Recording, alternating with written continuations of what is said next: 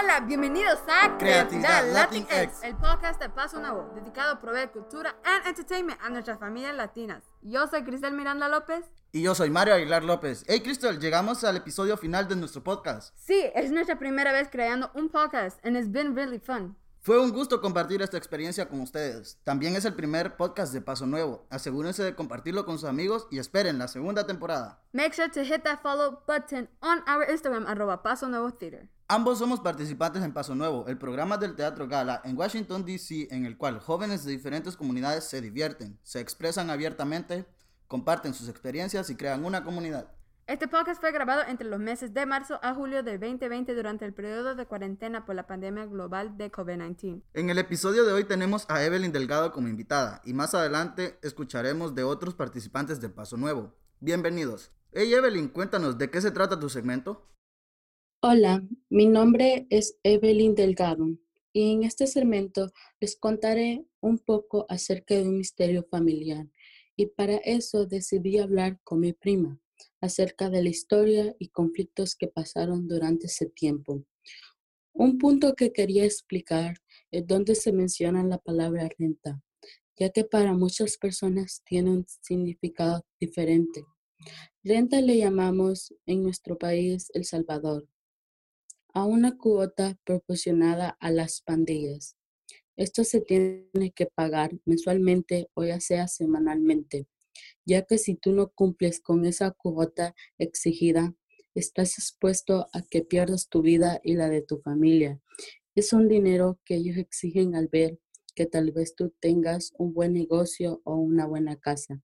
Y ellos suponen que estás bien de dinero, por lo cual este dinero lo pagas obligatoriamente sin necesidad de deberles algo. Simplemente lo haces porque no quieres perder la vida ni la de tu familia. Espero lo disfruten.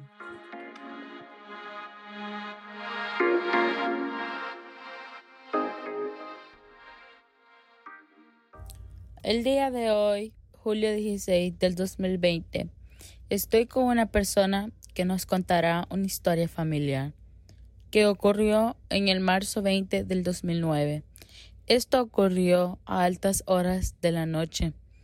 Comenzaremos esta entrevista, pero antes cuéntame cómo estás, cómo te sientes el día de hoy.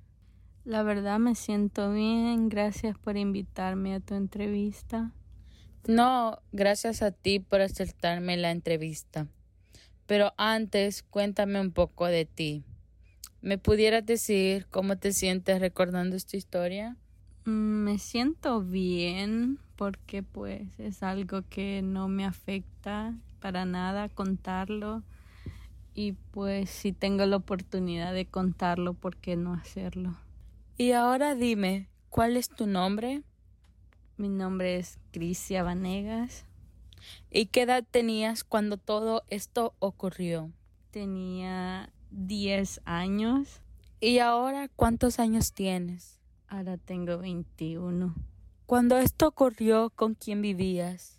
Yo vivía con mi tío y mi tía. ¿Este suceso causó algún trauma o daño psicológico hacia ti? Ah, la verdad que trauma o daño psicológico, pues no, no sé si le podría llamar trauma cuando pues te cuentan algo, te das cuenta de una historia de terror y pues siempre quedas como con esa sensación de miedo, pero en realidad no sé cómo llamarlo. Ahora, ¿me puedes explicar un poco quiénes estaban involucrados? No había muchas personas involucradas en esto, simplemente estaba mi tío Manuel y pues su amigo Paco. ¿Y qué fue lo que ocurrió?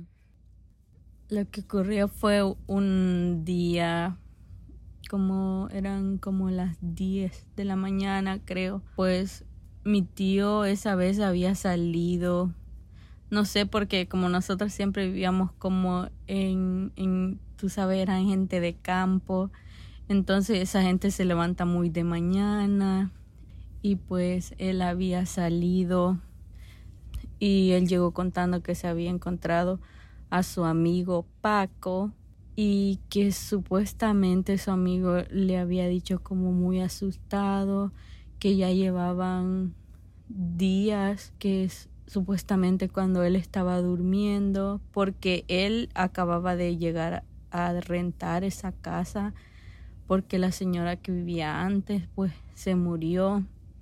Y cuando él llegó supuestamente no lo dejaban dormir.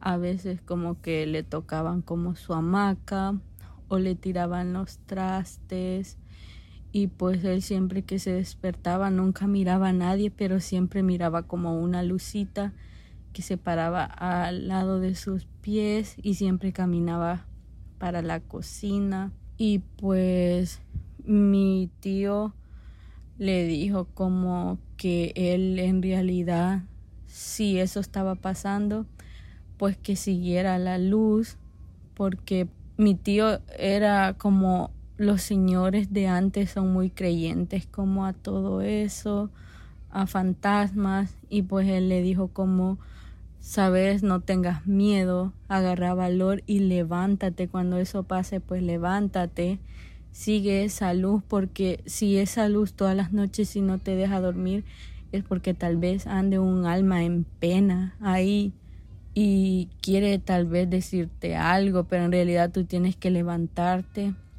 y seguirla, pero también tienes que saber algo que a veces a esas horas de la noche no nunca tal vez no solo ande un alma en pena, sino que tal vez anden espíritu malo y pues él tiene que arriesgarse a que puede ser un alma en pena o puede ser un espíritu malo pero de igual manera él tenía que levantarse y descubrir qué era lo que en realidad estaba pasando para que lo dejaran dormir. So, él le dijo como, oh, voy a hacer eso esta noche, tal vez agarro valor y lo voy a hacer. Entonces, así fue. El día siguiente, él llegó a la casa y nos llegó contando que había pasado lo mismo, pero que esta vez como que le sacudieron más fuerte la hamaca y le botaron su cobija. Entonces él como que agarró valor y se levantó y la luz, él en la oscuridad vio que la luz se frenó, pero que una voz de la, de la oscuridad como que le dijo, tienes que escarbar ahí, aquí donde estás parado, agarrar el dinero que está ahí y entregárselo a mi nieto, porque si no se lo entregas, pues mi nieto lo van a matar, porque supuestamente esa luz le había dicho como que su nieto, pues le habían puesto la renta y si no pagaba esa renta, pues lo iban a matar y ese dinero que estaba ahí le iba a ayudar a él para pagar la renta, pero que por favor lo hiciera lo más antes posible y que así ella iba a poder descansar en paz y dejarlo tranquilo a él porque ella no lo molestaba por hacerle un mal a él, sino porque ella quería salvar la vida de su nieto y poder descansar en paz. Y así fue. Él le llegó contando a mi tío que lo hizo, que escarbó y encontró el dinero y era como en un en un cántaro como de yeso, de barro. Entonces, él lo que hizo fue sacar el dinero contactarse con su nieto y entregárselo a él ese mismo día. Luego el siguiente día pues volvió a ir a la casa y le contó a mi, a mi tío que la luz ya no había llegado a molestarlo, simplemente como que llegó, lo tocó y le dijo que gracias por lo que había hecho y que ya nunca más lo iba a molestar. Y así pasaron los días y pues ya nunca más la luz se le volvió a aparecer ni nada de eso y pues él siguió con su vida normal. ¿Cuánto tiempo llegó ocurriendo todo esto? En realidad no fueron muchos días, tal vez fueron como una semana o dos semanas. ¿A tu tío Manuel no le causó miedo el desenlace de todo esto? Pues Miedo no creo porque él es como un, un, fiel creyente de Dios, pero en realidad eso no evita como que crea también en el mal. Entonces, no, él no tuvo miedo, simplemente aconsejó a su amigo, a Paco, para que pudiera hacer las cosas bien y tratar de descubrir qué era lo que estaba pasando. ¿Cuál fue la reacción de Paco después de que pasó todo eso? En realidad Paco al principio, según su reacción y de la manera en cómo él se expresaba, pues sí, él tenía mucho miedo porque pues era algo que a él nunca le había pasado, según nos contaba, y pues aún no tenía como el valor ni estaba 100% seguro de decir, oh, sí, tienes razón, lo voy a hacer. Incluso él le dijo como, trataré de hacerlo esta noche si tengo valor. Y pues él tenía miedo. Gracias por aceptarme la entrevista y por contarnos esta historia, aunque pueda sonar un poco increíble y temerosa a la vez, ya que son sucesos no muy comunes y que no le pasa a cualquiera. Muchas gracias. Gracias a ti.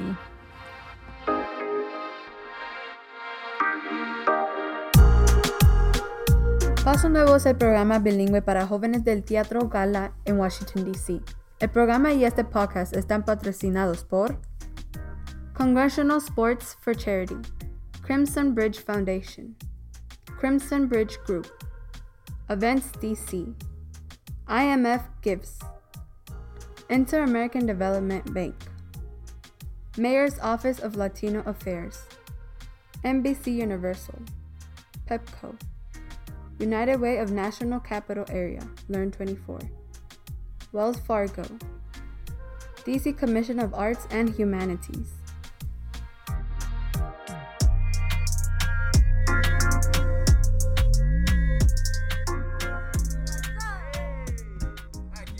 Saluda a todos mis fans que lo están viendo. Ya vino la comida. ¡La comida! ¡Ey! Ya dale, ¿Qué la pasa, comida, criatura? perro. Muy buenas. Ready, ready, let's start from the top. From the stop. Let's start, start, start, start, start. Ready, ready, ready? Eh, no. Vamos. One, two, Espera. three. Hey, hey, what's up? It's your girl, Cristal Miranda Lopez. Y yo soy Mario Aguilar López. Hey, llegamos al último episodio de la temporada. And we have invited our friends from Paso Nuevo to have a little small talk. Hey, parceros, yo soy Valentina y trabajé en marketing. Hey, ¿qué pasa? Yo también trabajé con Valentina, mi nombre es Alberdi y ambos estuvimos encargados de marketing. Hey, what's up? Yo soy Alejandro, my God, what happened? Right here, my God, ¿qué es lo que está pasando aquí? Mambo aquí. Venimos aquí en Teatro de Gala, aquí promocionando la guarizanga, que aquí estamos, estamos activos 24-7 aquí en Teatro de Gala y what happened? Colombia High, Alejandro Zúñiga se despide, goodbye. Hi, everybody. Mi nombre es Brenda y fui la editora del libreto. ¿Qué onda? Buenas tardes, soy Mónica Cisteros y trabajé en el sonido del podcast. Mi nombre es Alexandra y trabajé con Mónica en el sonido del podcast. Entonces, amigos, ¿ustedes van a extrañar Paso Nuevo? Mucho. Sí, mucho. Bastante. Sí. Yeah, oh my God. Quiero hacerles una pregunta. ¿Qué les gustó más de este proceso? ¿O qué cosas aprendieron? Lo que más me gustó a mí fue crear algo nuevo, como un podcast, porque es algo en lo que yo no había trabajado personalmente y me gustó. Claro, creo que la mayoría de aquí nadie había trabajado en un podcast, ¿no? No. Primera vez siendo host. Primera vez haciendo marketing. Ujú. Primera vez editando. Primera vez que vengo todos los días, ¿verdad?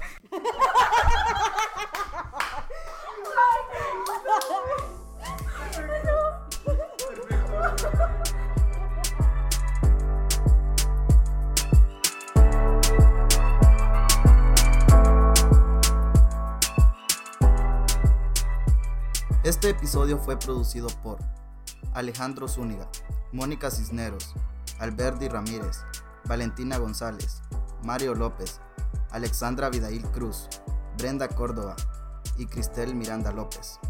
Los maestros de Paso Nuevo son Delvis Cardona, Paz López, Catherine Núñez, Inés Domínguez del Corral, Melissa Strova, Camilo Linares y José Coca.